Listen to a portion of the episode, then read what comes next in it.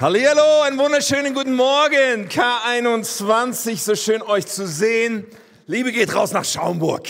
Hey, in Schaumburg ist heute Kindersegnung. Ich grüße euch herzlich, auch alle Gäste im Haus. So cool, dass ihr das macht. Und wir haben heute einen Sonntag, wo es noch einmal um unsere Predigtreihe der letzten Wochen geht. Das letzte Mal und zwar um den verlorenen Schlüssel. Und wir haben uns über Beziehungsfähigkeit unterhalten als so ein zentraler Schlüssel für unser Leben, für so viele Dinge in unserem Leben.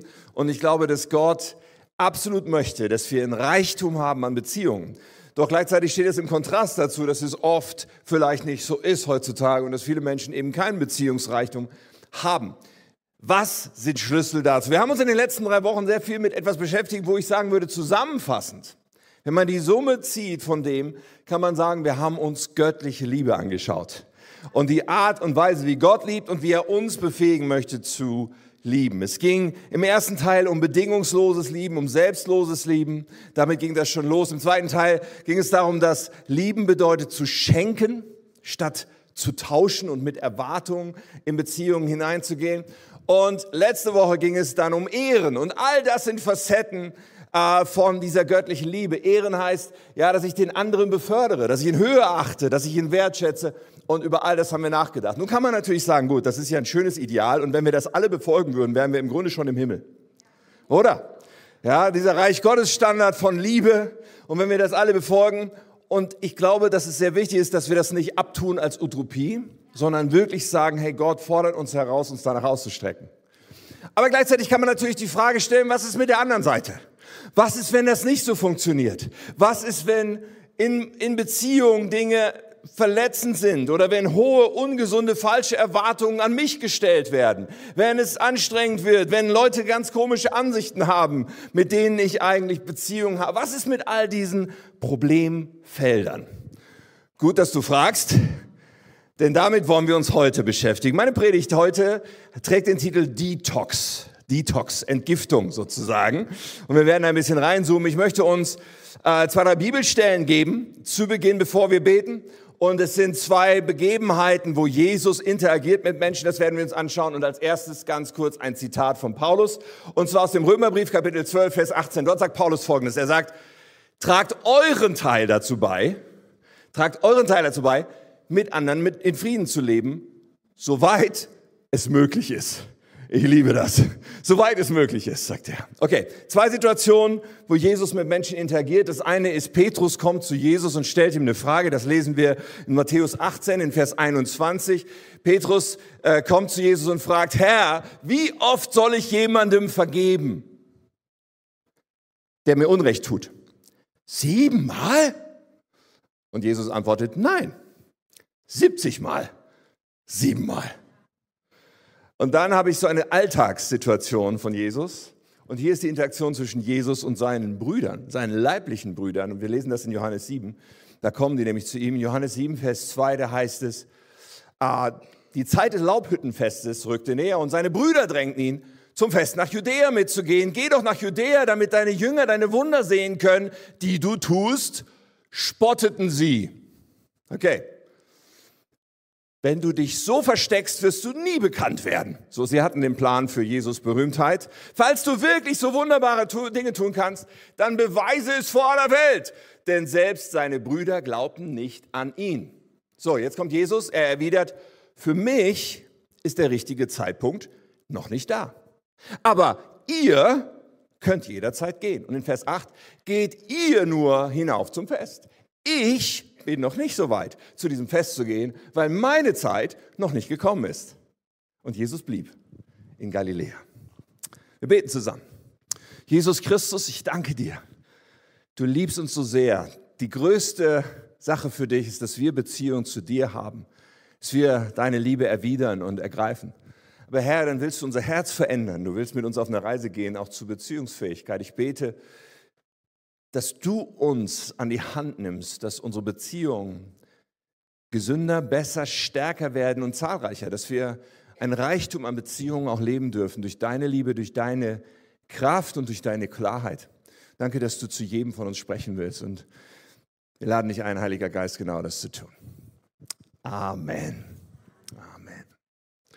Nun, Detox ist ja der, der, Titel meiner Predigt und Detox ist ja irgendwie in Mode, oder? Menschen machen heute ganz gerne mal so Detox-Segen und sie trinken so irgendwelche grünen Getränke.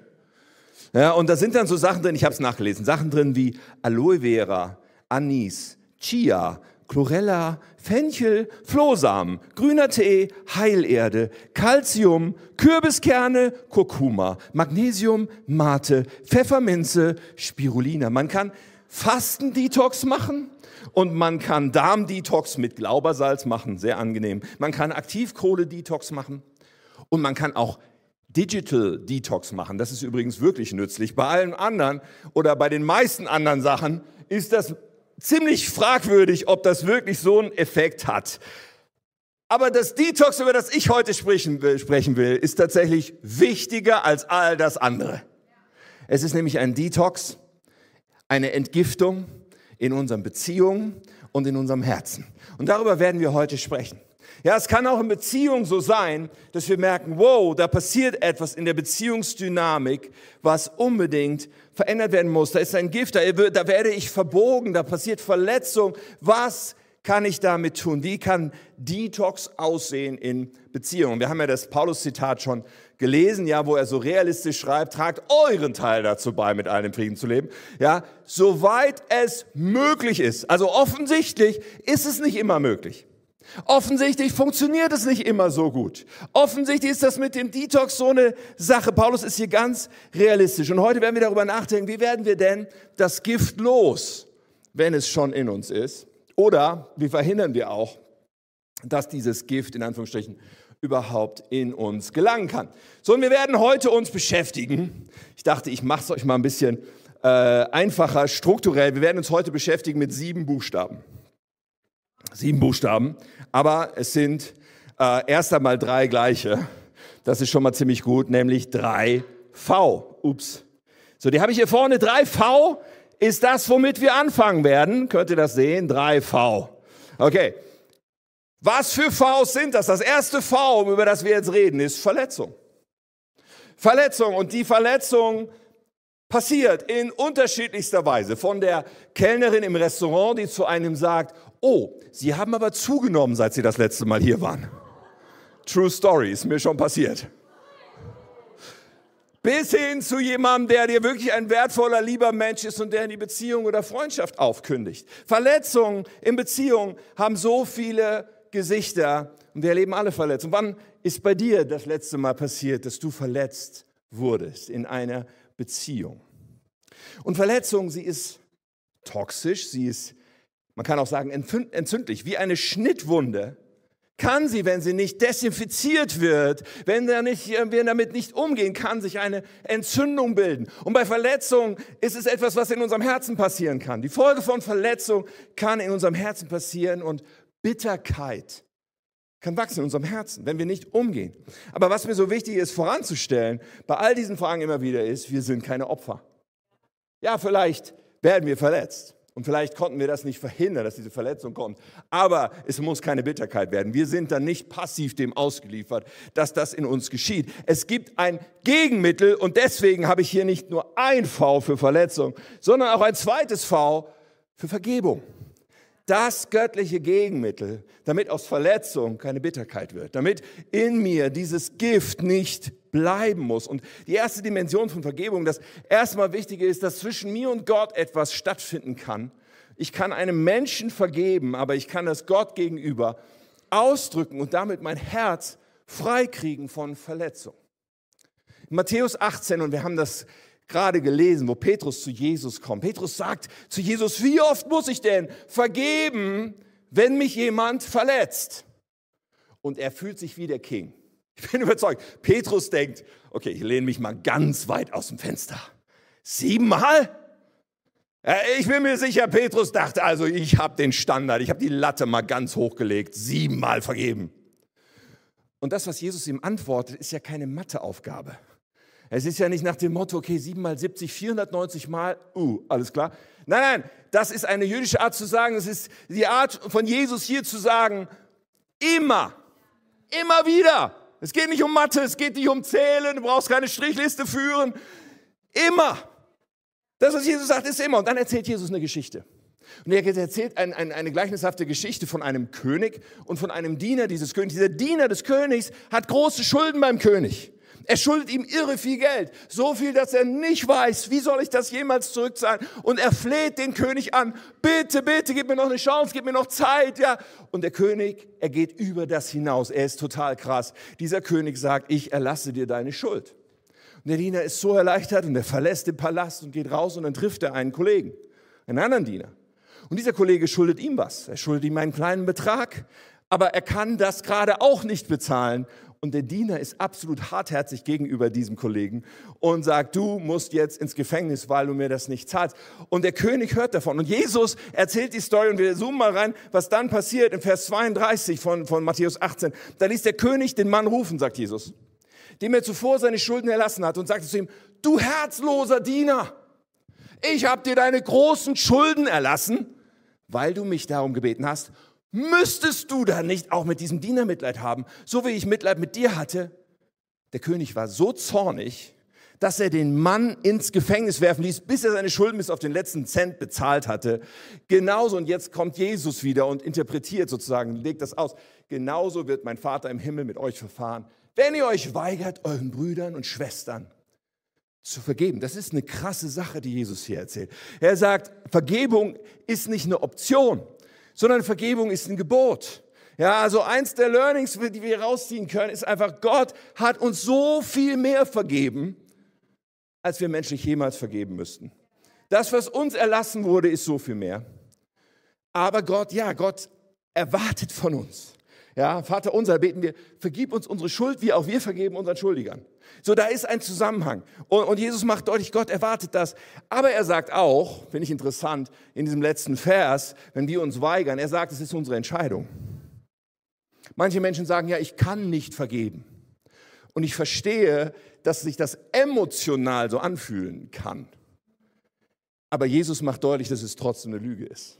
Zu sagen, ich kann nicht vergeben sondern es ist am Ende immer eine Entscheidung. Und es ist eine Entscheidung, die wir treffen können. Wir sind nicht Opfer, wir sind nicht Spielball. Wir können vergeben. Es sagt nicht, dass es einfach ist, äh, aber es ist möglich. Wir können vergeben. Und das Interessante ist auch, dass Jesus ja hier einen Vergleich herstellt in dieser Story, damit das Vergebung, dass äh, jemand hat mir was angetan, eine Verletzung, dass das zu vergleichen ist mit einer Geldschuld. Denn in seiner Story geht es ja um Geldschulden weil es tatsächlich eine Ähnlichkeit hat und weil es uns hilft zu verstehen, dass wir im Grunde wie einen Schuldschein festhalten. Und ich meine, ich bin ein Mensch, ich bin eigentlich ziemlich easy, es ist nicht so leicht, mich zu verletzen. Da bin ich dankbar für. Ich trage auch nicht so viel nach. Aber es gab mal eine Zeit in meinem Leben, da habe ich über längere Zeit etwas erlebt, wo ich gesagt habe, das hat mich sehr verletzt. Das ist mir auch über die Bettdecke gelaufen. Da habe ich dran rumgeknabbert an den Dingen, die passiert sind, bis ich irgendwann gesagt habe, so, ich muss das loswerden. Dann habe ich einen, einen Zettel vollgeschrieben, wirklich einen großen Zettel mit allem, was dazugehört, was alles mich verletzt hat, alle Punkte aufgeschrieben, jeden einzelnen, wie so einen Schuldschein. Und dann habe ich gesagt, dieser Zettel, ich zerreiße den in eine Million mikroskopisch kleine Stückchen und dann habe ich den ins Meer gestreut. Ich war gerade am Meer und von dem Moment an ist es mir nicht mehr über die Bettdecke gelaufen. Ich war frei. Ich hatte gesagt, meine Entscheidung, diese Person, die mich verletzt hat, schuldet mir nichts. Ich entscheide mich, die Schulden sind erlassen. Und das ist so gut. Nun, es ist ganz wichtig, das zu verstehen, äh, äh, wie, wie, wie nötig das ist, dass es ein Gebot ist. Ja, wir können, wir brauchen nichts zu verdrennen, wir können uns Zeit nehmen, es ist kein easy Schwamm drüber, aber es ist eine Entscheidung. Ich vergebe diese Verletzungen, die passiert sind. Und das Interessante ist, Gott, ja, es ist ein Gebot, aber wie bei allen möglichen Geboten Gottes steckt dahinter immer auch das Beste für uns. Denn das ist ja so nötig. Ja, wir, wir schlucken dieses Gift und erwarten, dass der andere stirbt. Aber das funktioniert nicht. Wenn das Gift in uns ist, wenn wir diese Verletzung zulassen, dass sie in uns bleibt, dann werden wir Schaden nehmen. Deswegen ist das Beste für uns, durch Vergebung frei zu werden, es loszuwerden. Nun, Vergebung bedeutet aber nicht, und hier kommt das dritte V ins Spiel, Vergebung bedeutet nicht automatischerweise Versöhnung. Das ist nochmal ein anderes Level. Und bevor wir zur Versöhnung kommen, Vergebung funktioniert auch nicht so, dass ich jemand andere, auf jemand anders zugehe, von dem ich mich verletzt fühle und dem sozusagen ungebeten und ungefragt sage, ich vergebe dir. Das ist der Klassiker, auch unter Christen manches Mal. Ich habe es auch schon vor ein paar Wochen erst wieder. So, da war eine Person, ja, wo, wo ich vor Jahren viel mit zu tun hatte und da war ein, ein, ein, eine, eine unterschiedliche Sichtweise, die ehrlich gesagt bis heute immer noch besteht. Und ich habe mich mit dieser Person unterhalten, da sagt diese Person, ja, ich habe mich so verletzt gefühlt, aber ich habe dir vergeben. Und weißt du, wenn jemand mir sagt, er hat sich verletzt gefühlt von mir, ich bin easy gerne bereit zu sagen, hey, das tut mir so leid. Es war nicht meine Absicht, dich zu verletzen. Mir tut es leid, dass du dich verletzt gefühlt hast. Tut mir wirklich leid. So, das ist meinte. Aber wenn jemand kommt und sagt, du hast mich so verletzt und ich vergebe dir, dann denke ich, schräg, oder? Weil ich meine, dann setzt sich jemand auch irgendwie gleich noch auf den Richterstuhl und sagt, okay, ich vergebe dir. However, das ist, glaube ich, nicht das Ding bei Vergebung, sondern wenn jemand dich um Vergebung bittet, dann kannst du sagen, ich vergebe dir. Aber ohne diese Bitte ist es irgendwie schwierig. Was nun ist der nächste Step, das nächste Level? Was ist Versöhnung? Das dritte V. Zur Versöhnung braucht es ein bisschen mehr. Und ich dachte, ich liste das mal so auf. Und sind tatsächlich, ich bin auf sieben Punkte gekommen. Denkst, oh wow. Genau, sieben Sachen. Für Versöhnung braucht es erstens eine Aussprache. Und manchmal braucht man eine Hilfe dazu. Jemand, der moderiert, jemand, der als Neutrales dazukommt. Jedenfalls muss man sich aussprechen und sagen, hey, das hat mich verletzt. Oh, und, und vielleicht hat den anderen auch etwas verletzt. Oft sind ja auf beiden Seiten Dinge zu, zu bereden eine Aussprache. Damit geht's los. Und dann ist es nötig für Versöhnung, ja, nicht für Vergebung. Ich kann vergeben, egal ob der andere das einsieht oder nicht. Aber für Versöhnung ist nötig, dass beide die Verantwortung dafür übernehmen, dass der andere verletzt wurde. Auch wenn man sagt, das war überhaupt nicht meine Absicht und ich habe es ganz anders gemeint und ganz anders gesagt. Aber trotzdem, ich kann Verantwortung übernehmen dafür, dass der andere verletzt wurde. Und dann kann ich eine ehrliche Entschuldigung aussprechen auf dieser Basis von dieser Verantwortung, die ich übernehme. Und dann kann es Wiedergutmachung geben. Wiedergutmachung heißt, wenn ich schlecht über dich geredet habe, dann mache ich, dann, dann sage ich, ja, dann gehe ich zu der Person und sage, das war falsch. Ja, äh, Wiedergutmachung, wo es möglich ist und eine Absichtserklärung, die ausdrückt, ich werde es nicht wieder tun. Ja, das hört jetzt auf. Und mit all diesen Dingen zusammen kann man dann auch sagen, okay, ich spreche dir Vergebung zu und dann, und das wollen wir manchmal nicht wahrhaben, braucht es immer noch Zeit. Weißt du, wenn diese Wunde, wenn sie behandelt ist, desinfiziert ist, verbunden ist, trotzdem braucht es noch ein bisschen Zeit in der Regel, damit die Wunde heilen kann. Ein bisschen Bewährung, dass es, äh, ja irgendwo wirklich Veränderung passiert. Und dann führt Versöhnung tatsächlich zu Frieden. Dann besteht die Möglichkeit, es ist nicht immer so, dass es komplette Wiederherstellung gibt, dass man sozusagen anknüpfen kann davor, wo alles gut war. Es passiert nicht immer. Aber Versöhnung ist trotzdem so, so wertvoll, wenn wir diese Schritte gehen. So, 3V, ja, Verletzung, Vergebung, Versöhnung, drei verschiedene Dinge. Und es ist immer so wichtig, dass ich meinen Teil tue. Deswegen frage ich dich, gibt es Verletzungen, die du mit dir rumträgst heute? du sagst, okay, da ist Vergebung angesagt. Dann geh diesen Weg. Und vielleicht ist auch angesagt, dass ich, dass ich mich bemühe um eine Aussprache. Und wenn wir Aussprachen haben, ich gebe dir noch einen kleinen Tipp, dann rede in Ich-Botschaften, nicht in Du-Botschaften. Was bedeutet das? Wenn ich sage, du hast mich so verletzt, du, dann ist das gleichzeitig eine Anklage. Wenn ich sage, ich habe mich so verletzt gefühlt, für mich war das sehr schmerzhaft, dass das passiert ist. Dann ist es sehr viel defensiver. Es gibt dem anderen viel mehr Möglichkeit zu sagen, hey, es tut mir von Herzen leid, das war nicht meine Absicht. Nur als kleiner Tipp, lass uns stark darin werden und darin wachsen, Versöhner zu sein und die Verantwortung zu übernehmen, wie Paulus sagt, für unseren Teil, soweit es an uns liegt. Okay, vielleicht seid ihr neugierig auf die nächsten Buchstaben. Die nächsten Buchstaben kommen hier und es sind zwei A's.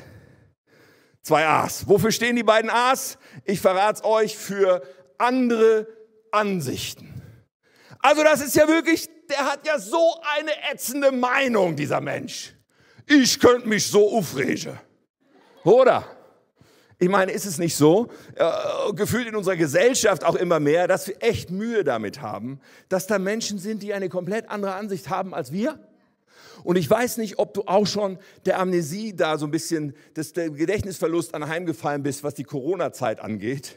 Ja, ich versuche das immer, weil es keine schöne Zeit irgendwie in meiner Erinnerung. Aber ganz ehrlich, in der Zeit, Wie viele Menschen haben sich über unterschiedliche Ansichten gestritten und über die Impfung und über die Regeln und über was man jetzt tun oder lassen darf. Und Familien haben sich zerstritten über unterschiedliche Ansichten. Meine Güte. Es kann ganz schön herausfordernd sein, dass da jemand eine ganz andere Sicht hat als ich. Und dann sagen wir heutzutage auch ganz gerne, oh, diese Person ist so intolerant. Wird ja auch Christen manchmal vorgeworfen. Ja, so ein bibelgläubiger Christ, der ist ja so intolerant. Der Punkt ist, dass das Wort Toleranz an dieser Stelle völlig verbogen wird. Denn Toleranz per Definition setzt voraus, dass da zwei verschiedene Ansichten sind. Wenn nicht zwei verschiedene Ansichten da sind, kann ich gar nicht tolerant sein. Und wenn ich dem anderen schon, nur weil er eine andere Ansicht hat, Intoleranz vorwerfe, dann bin ich selber intolerant. Wir haben echt Herausforderungen, mit anderen Ansichten. Und dann werden Menschen gecancelt, Meinungen werden gecancelt. Man versucht zu verhindern, dass jemand überhaupt nur diese Meinung hat oder äußert. Und natürlich ist es in eins zu eins Beziehungen, und darüber reden wir ja schwerpunktmäßig. Natürlich ist es herausfordernd, wenn da verschiedene Meinungen sind. Ja, aber es ist so befreiend, wenn wir uns klar machen, hey, das ist doch okay. Jemand kann doch eine andere Meinung haben. Und ich muss doch nicht einverstanden sein, um eine Person zu lieben und um eine Person wertzuschätzen. Ich kann doch einfach sagen, okay, wir sind uns einig, dass wir nicht einig sind. Wir, wir haben halt unterschiedliche Ansichten dazu, ist doch nicht so tragisch. Und Jesus war ein Meister darin. Jesus war ein Meister darin. Der hat sich dauernd mit Menschen, hat er Beziehungen gebaut, hat Menschen geliebt obwohl die komplett auf einem anderen Stern unterwegs waren, obwohl die komplett andere Lebensstile und Ansichten hatte. Ja, zum Beispiel diese Situation, wo er diesen Zöllner Matthäus anspricht, diesen, diesen im Grunde für das jüdische Volk, für, für das damals krassen Verräter, der hat mit den Römern kollaboriert, der hat seinen eigenen Leuten das Geld abgezockt. Und, und dann heißt es in Matthäus 9, Vers 10, am selben Abend lud Matthäus Jesus und seine Jünger zum Abendessen ein. Einige andere Steuereintreiber und viele stadtbekannte Sünder. Was immer genau das bedeutet. Aber die Leute wussten offensichtlich davon. So viele stadtbekannte Sünder. Sie waren ebenfalls eingeladen. Die Pharisäer, das war die fromme Elite der Zeit von Jesus, sie waren empört. Wie kommt euer Meister dazu, mit solchem Abschaum zu essen? Bei Jesus kann man ganz eindeutig und an vielen Stellen sagen, er war ein Freund der Zöllner, der Sünder. Er war einer, der Liebe rübergebracht hat zu Menschen, die komplett anders gelebt haben als er, einen komplett anderen Lebensstil hatten. Und wir dürfen uns sicher sein, dass Jesus damit nicht ausdrückt, dein Lebensstil ist super dein Lebensstil ist okay, mach so weiter. Nein, nein, die Leute haben dann als zweites, wenn sie diese Liebe Gottes, wenn die bei ihnen angekommen ist, ganz oft gesagt, oh, und jetzt will ich mich ändern, jetzt will ich, jetzt will ich umkehren, jetzt will ich mein Leben komplett anders leben. Das war die Folge, aber Jesus ist nicht zu ihnen gegangen und hat gesagt, so als erstes Mal, bevor wir hier überhaupt darüber reden, ob da Beziehung möglich ist, du musst das und das und das unbedingt ändern. Das war nicht die Art von Jesus. Es kann so befreiend sein, wenn wir verstehen, Moment mal, ich muss doch auch nicht allen möglichen Menschen sagen, wie sie sich zu verhalten haben. Und dann gibt es natürlich erstmal sowieso den Bereich der Vorlieben, wo ganz ehrlich es völlig okay ist, dass wir unterschiedliche Vorlieben haben. Und dann gibt es, das ist ein bisschen mehr tricky, den Bereich, wo es um biblische Wahrheiten geht, wo es um biblische Aussagen geht. Aber wenn es um Vorlieben geht, würde ich sagen, okay, der Veganer und der Steakliebhaber, die können sich liebevoll behandeln, befreundet. Es ist möglich, weil es geht um Vorlieben. Ja? Und ich mache jetzt keinen Spruch über Vegan. Nein, es geht um Vorlieben, verstehst du? Und bei den verschiedenen Vorlieben, hey, wir können da einfach sagen, hey, easy, du hast eine andere Meinung als ich. Okay, das ist in Ordnung. Was ist aber dann, wenn wir denken, das, was der andere da tut, ist Sünde? Das, was der andere tut, das entspricht, widerspricht total dem Willen Gottes. Das ist etwas, was in der Bibel klar beschrieben ist und falsch ist. Nun, zunächst einmal hier muss man noch eine Unterscheidung machen. Es ist erstmal ein Unterschied, ob diese Person, die wir nun da so, sozusagen so einschätzen, ob sie Jesus nachfolgt oder nicht. Wenn wir es mit einer Person äh, zu tun haben, die gar nicht sagt, okay, Jesus Christus ist mein Herr, er, er, ist die Autorität in meinem Leben, er darf mich leiten, die Bibel ist das Wort Gottes, es ist meine. Wenn die Person das nicht sagt, hey, dann brauchen wir gar keine Heiligung, und darum geht es am Ende, zu erwarten. Dann brauchen wir nicht zu erwarten, dass diese Person sich jetzt bitte erstmal ändert. Manche Christen haben so Mühe, irgendwie mit Menschen irgendwie zusammen, deren Lebensstil offensichtlich anders ist als christliche Wert. Aber hey, Jesus war da mittendrin und hat Menschen geliebt. Und er hat erstmal gesagt, das, was Menschen zuerst erleben müssen, ist doch die Liebe Gottes. Und danach können wir über alles andere reden, aber das ist doch erstmal wichtig. Okay, das ist die erste Unterscheidung. Aber dann kann es ja sein, dass es eine Person ist, die auch in der K21 ist oder die auch Christus nachfolgt, die auch in meiner kleinen Gruppe vielleicht ist. Und das ist natürlich ein bisschen mehr tricky, denn da kann es durchaus die Verantwortung geben, dass ich sage, in Liebe voller Art und Weise sage, du, irgendwo, ich glaube, das ist nicht so richtig, was du machst. Ich kann da nicht mitgehen. Ja, manchmal haben wir diese Verantwortung. Manchmal kann es auch so weit gehen, dass wir sagen, okay, wir, also geistliche Gemeinschaft, die kann ich mir gerade nicht vorstellen, dass wir hier zusammen beten oder zusammen Abendmahl feiern und so weiter, weil wir hier völlig unterschiedlich mit etwas umgehen, was ich für etwas biblisch Eindeutiges halte. Okay, das kann es geben. Dennoch glaube ich, dass wir häufiger die andere Botschaft hören müssen, die Jesus auch bringt, dass wir nämlich auf den Balken in unserem Auge mehr Acht geben müssen als auf den Splitter im Auge des anderen. Das sagt Jesus in Matthäus 7. Dass wir nicht so, so schnell dabei sind, das Urteil zu sprechen über jemand anders und vielleicht gar nicht so reflektiert darüber sind, wo wir bei uns selbst erstmal lieber ansetzen sollten. Paulus schreibt in Galater 6, Vers 3, wer sich für wichtiger hält als die anderen. Und jede Situation, wo da dieser Unterschied ist in Ansichten, ist eigentlich eine Möglichkeit, uns selber zu hinterfragen. Was ist eigentlich da los in meinem Herzen? Wer sich für wichtiger hält als die anderen, betrügt sich selbst. Jeder achte genau auf sein eigenes Leben und Handeln, ohne sich mit anderen zu vergleichen. Schließlich ist jeder für sein eigenes Verhalten verantwortlich. Also das ist immer das noch Wichtigere, dass ich mein eigenes Leben anschaue und mich da hinterfrage. Und ähm, ja, und ich glaube, dass unterschiedliche Ansichten kein Gift sein müssen für Beziehungen. Dass wir uns manchmal einfach auch ein bisschen locker machen dürfen. Ja, klar, manchmal ist es auch Liebe zu sagen, okay, ich, ich sage dir, dass ich glaube, dass das falsch ist.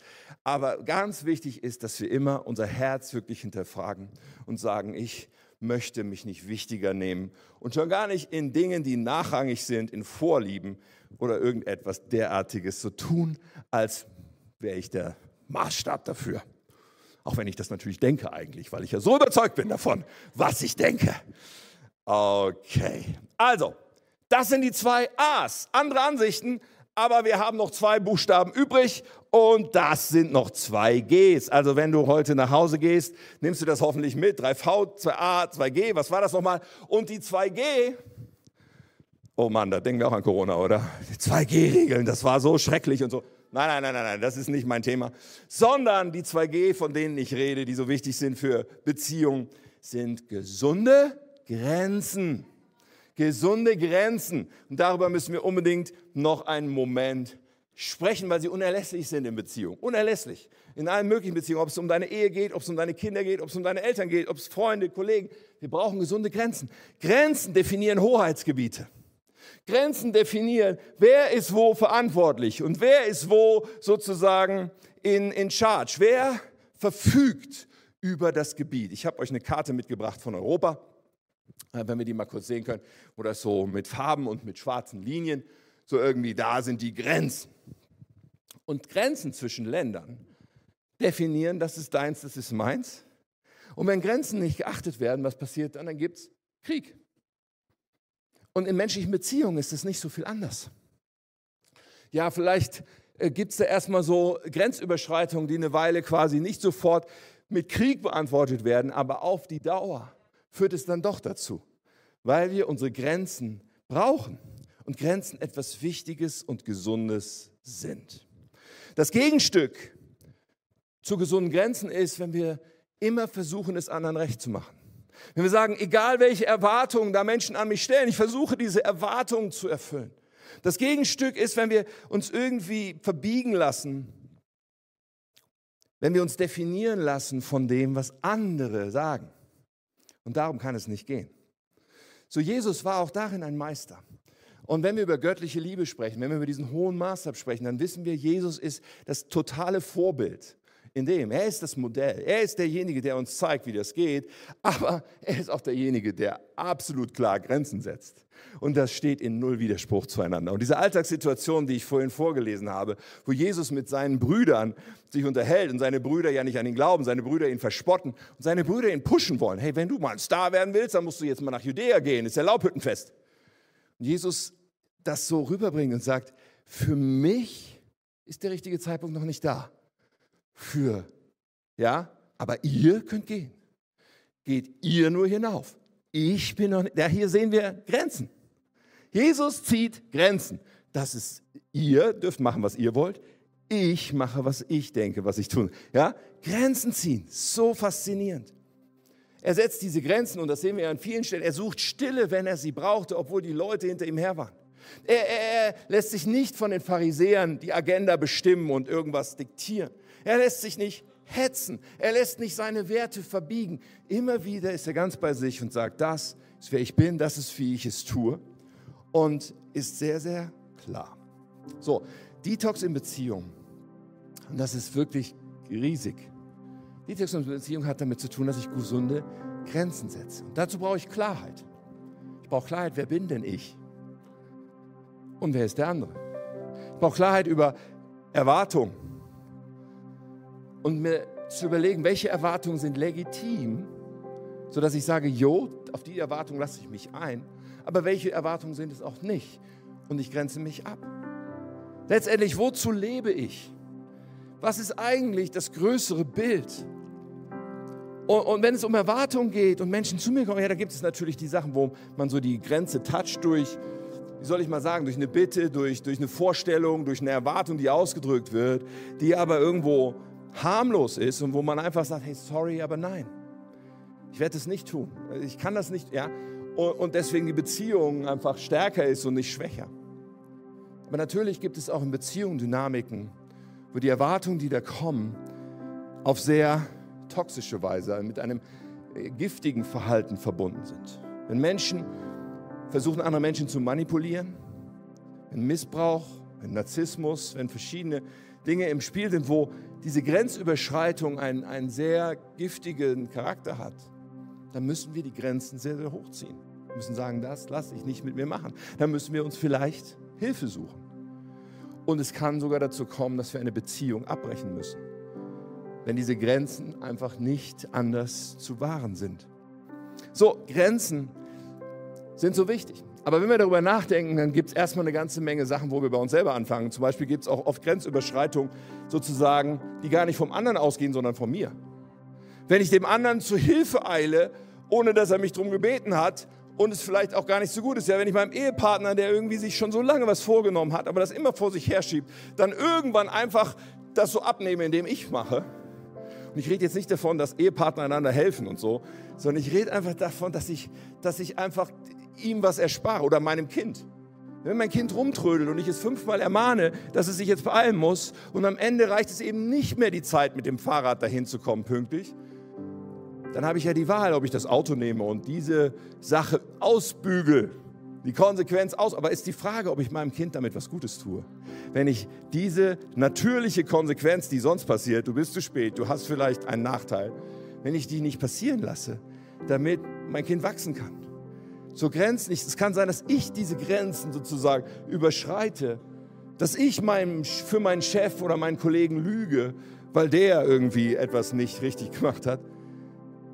Aber das muss ich gar nicht tun. Also es gibt so viel bei uns selber anzufangen. Auch, auch Grenzen mit mir selbst. Zu verstehen, wo sind meine Grenzen? Wo brauche ich Pausen? Wo brauche ich Auftanken? Wie geht es mir? Körper, Seele, Geist. Was sind meine Grenzen und was muss ich tun, um immer wieder auch frisch zu sein? All das hat mit diesen Bereichen so viel zu tun. Und ich möchte sagen, wir dürfen Nein sagen. Und selber, aber auch anderen gegenüber. Wir dürfen Nein sagen. Nein ist kein böses Wort. Nein ist echt kein böses Wort, ist kein schlechtes Wort. Manchmal bewahrt es eine Beziehung davor, dass es irgendwann zu einem Krieg wird. Manche Ehe zerbricht nach vielen Jahren weil jemand nie Nein gesagt hat. Und irgendwann sagt so, und jetzt kann ich absolut nicht mehr. Ich habe immer über meine Grenzen, bin ich immer gegangen, habe das immer zugelassen und jetzt bin ich fertig. Hey, so weit muss es nicht kommen. Manchmal muss man einfach anfangen, Nein zu sagen, zu sagen, hey, sorry, aber das ist nicht mein Problem, es ist ein Problem, wo du dich selber drum kümmern musst. Ja, und, und ich feuere dich an, aber ich kann das Problem nicht für dich lösen. Ich kann, auch hier muss ich eine Grenze ziehen. Zwischen Ehepartnern ist nicht so, aus zwei Ländern wird eins. Es sind immer noch Grenzen nötig. Ja, und nur so können gesunde Beziehungen gedeihen. Gesunde Grenzen sind so entscheidend. Alright. Das war, glaube ich, nochmal ein ganz wichtiger Abschluss für diese Reihe Beziehungsfähigkeit. Und jetzt vier Wochen drüber nachgedacht, über Beziehungsfähigkeit. Und, und es ist, übrigens, nächste Woche gibt es ein Special. Da wird das auch nochmal eine Rolle spielen und auch die Predigtreihe davor. Und du willst das nicht verpassen. Es wird was ganz Besonderes nächste Woche. Aber heute, Frage an dich, auch in Schaumburg. Wie sehen deine Beziehungen aus? Wie sehen deine Beziehungen aus? Wo ist Handlungsbedarf? Und wo brauchen wir eine Reise zu mehr Beziehungsfähigkeit? Und mir ist klar, da, da legt man jetzt nicht mal einmal einen Schalter um. Jetzt haben wir irgendwie ein paar Wochen die Predigten gehört. Ja, ich mache dir Mut zu sagen, Moment mal, wie kann ich das in, mein, in meine Morgenroutine, vielleicht, wenn ich mit Gott unterwegs bin und bete und so, ja, wie kann ich das integrieren, zu sagen, okay, welchen Menschen werde ich heute begegnen und wie kann ich heute meine Beziehungsfähigkeit trainieren? Meine Liebe und manchmal auch meine Grenzen. Ja, und an all diese Dinge. Wie kann ich das heute leben und anwenden? Sieht es aus in deinen Beziehungen? Und wo, wo braucht es diesen Detox? Wo merkst du heute, da ist eine Verletzung, die immer noch sitzt, wo der Stachel immer noch wehtut? Dann mache ich dir Mut, so sehr ich kann, zu sagen, heute, ja, hier wird, fällt der Entschluss und wenn ich nachher zu Hause bin, schreibe ich den Schuldschein vielleicht und mache ein kleines Feuer anschließend damit. Aber ich will vergeben. Wo ist nötig, den Versuch zu machen von Versöhnung, diesen Versuch zu machen. Ja, Paulus sagt, soweit es an euch liegt. Wir können es nicht immer, aber es gibt die Fälle, wo du weißt, hey, eigentlich müsste ich auf die andere Person zugehen und sagen, können wir mal reden? Wo sind diese Themen für dich da? Wenn du dich mit dem Thema Beziehungsfähigkeit weiter beschäftigen willst, ich habe noch einen Buchtipp für dich. Grandioses Buch, wo ganz viel darüber drin ist. Das Buch Die Kunst des reifen Handels von Thomas Harry. Ich dachte, das ist auch noch gut, weil ich glaube, viele von uns spüren, oha, ja, da ist noch so viel zu tun. Lass uns bitte nicht uns zurückziehen und sagen, naja, ich bin halt nicht so ein Menschentyp. Ich habe halt keine guten Beziehungen. Das muss nicht so bleiben. Und das ist nicht der Wille Gottes für dich. So, hier ist einfach ein Tool, was ich euch noch mitgeben will. Und wir werden jetzt gleich einfach eine Zeit der Reflexion haben im Heiligen Geist. Und ich glaube, dass der Geist Gottes schon zu dir geredet hat oder auch jetzt, wenn wir ihm nochmal Raum geben, zu uns reden wird über deinen nächsten Schritt. So in Schaumburg und in Wunsdorf. Ich lade uns einmal aufzustehen, weil ich uns einfach diese Momente jetzt geben will fürs Hinhören und fürs Beten.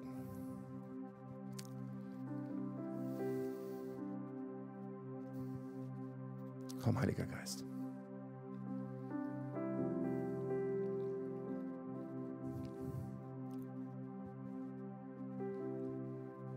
Komm her, komm mit deinem Licht und sprich zu uns. Spiegel du uns. Hilf uns. Komm mit Gnade.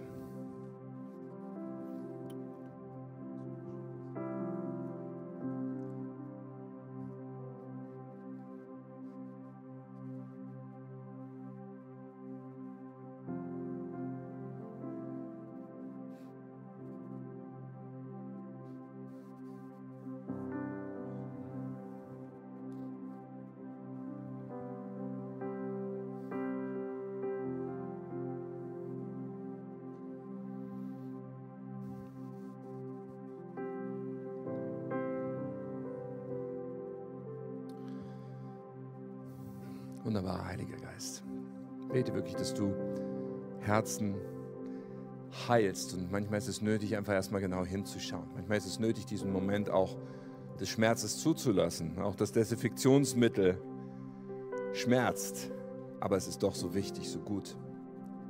Ich bete, Herr, dass wir hinschauen und Ja sagen. Ich bete für jede Person, die merkt, okay, da ist ein Schmerz, eine Verletzung immer noch in mir was wir heute in deinem Licht sehen, ist, ist, du willst uns wirklich frei machen.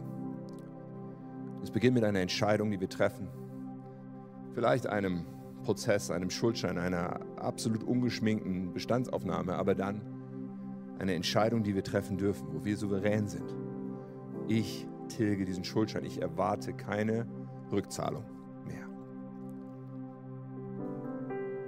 Ganz Gottes, ich bete auch, dass du sprichst da, wo Menschen, wo wir manchmal mit uns selbst und unseren Grenzen nicht wirklich gesund umgehen. Wo wir es entweder zulassen durch unser eigenes Verhalten, dass wir unsere Grenzen missachten, unsere Möglichkeiten, das, was unsere Verantwortung ist, überschreiten und quasi in die Verantwortung des anderen reinspringen. Ich bete aber auch da, wo wir, ja, wo vielleicht Beziehungen sind, wo die von ungesunden Erwartungen, von ungesunden Grenzüberschreitungen geprägt sind, dass mit aller Klarheit du jetzt sprichst und auch zeigst, wie der Weg aussehen kann, damit es aufhört. Hilf uns. Hilf uns auch bei unterschiedlichen Meinungen und Ansichten, Herr. Manchen hast du heute überführt, zu sagen, hey, sei nicht so hart, weil diese Person es so anders sieht. Begegne ihr in Liebe, ganz neu.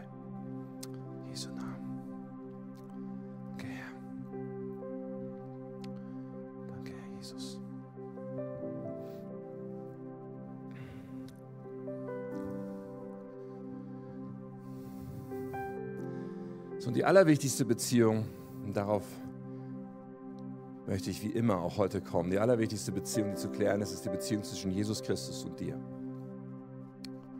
Wir erklären hier immer das Evangelium in Kurzform in jedem Gottesdienst, weil die wichtigste Weichenstellung unseres Lebens genau damit zu tun hat. Wir beginnen bei Gott. Wir symbolisieren ihn durch ein Herz, weil Gott Liebe ist, aber die erste Frage, die wir uns stellen müssen, ist, okay, dieser Gott, wenn, wenn, wenn es da einen Schöpfer gibt, der mich gemacht hat, dann bedeutet das ja, dass er definieren darf, wer ich bin. Dass er definieren darf, wie das Leben eigentlich laufen sollte. Und genau so ist es. Gott hat dich und mich geschaffen. Das Faszinierende ist, wir haben eine freie Wahl bekommen. Dazu komme ich gleich. Aber wir beginnen mal mit dem Blick auf diesen Gott und zu sagen, Moment mal, wenn das einen Schöpfer gibt, dann gehöre ich eigentlich ihm. Das nächste Symbol ist das Geteiltzeichen. Es symbolisiert die Trennung zwischen Gott und uns. Warum ist die da?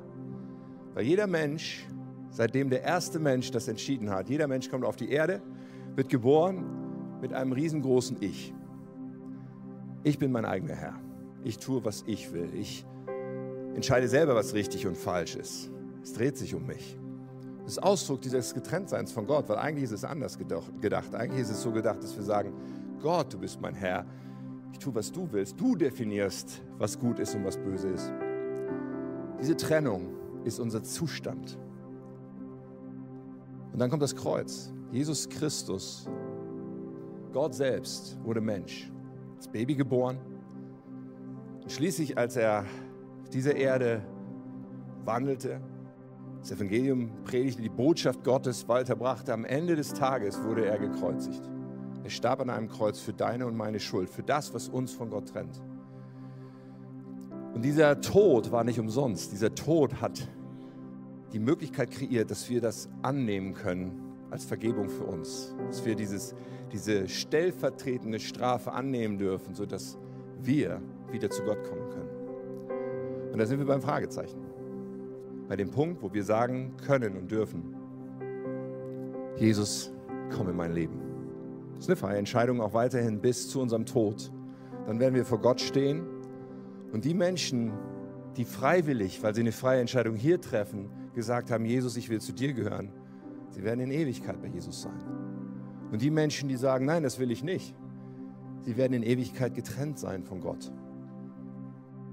Sie werden in Ewigkeit ohne Gott sein und die Bibel beschreibt es furchtbar. Aber es bleibt diese Entscheidung, die du und ich frei treffen können. So werden wir die Augen noch geschlossen haben oder neu schließen, um Privatsphäre zu geben, möchte ich einfach heute hineinfragen. Wer ist hier und sagt, ich möchte mein Leben Jesus Christus anvertrauen, ich möchte ihn hineinlassen in mein Herz. Und es geht dabei darum, dass er mein Herr wird, mein Retter, mein König, mein Gott. Wenn die Augen geschlossen sind, möchte ich zwei Dinge anbieten. Das eine ist, ich, ich möchte dich bitten um ein Handzeichen gleich, wenn, wenn du sagst, jo, das bin ich heute, weil das zweite wird sein, dass wir zusammen beten. Und dass es so wichtig ist, dass du weißt, ich habe die Entscheidung ganz bewusst getroffen. Also wer es hier heute sagt, ich möchte Jesus Christus in mein Leben einladen. Ich möchte heute sicher sein, dass ich zu ihm gehöre. Ich möchte heute dieses Leben mit ihm beginnen oder neu beginnen, nachdem ich davon weggegangen bin. Dann melde dich mal kurz. Streck Jesus deine Hand entgegen. Dann gib dieses Statement ab für dich selbst. Dankeschön. Und ich weiß gleich, mit wem ich beten darf, aber Jesus vor allen Dingen sieht, du meinst das ernst. Dankeschön. Warte noch einen kleinen Moment. Wenn du die Hand oben hattest, darfst du sie gerne wieder runternehmen. Du kannst immer noch sagen, jawohl, es ist mein Entschluss. Jesus, ich will dir gehören. So gut. Jetzt beten wir zusammen und alle, die mit Jesus leben, dürfen auch gerne mit unterstützen mitbeten. Und nimm dieses Gebet, mach es zu deinem Gebet. Denn Jesus sieht dein Herz und kommt in dein Leben. Wir beten. Lieber Jesus, ich komme jetzt zu dir, weil ich dir mein ganzes Leben anvertrauen will. Vergib mir meine Schuld. Räum alles weg, was mich von Gott trennt. Und mach mich zu einem Kind Gottes. Erfülle mich mit deinem Heiligen Geist und leite mein Leben.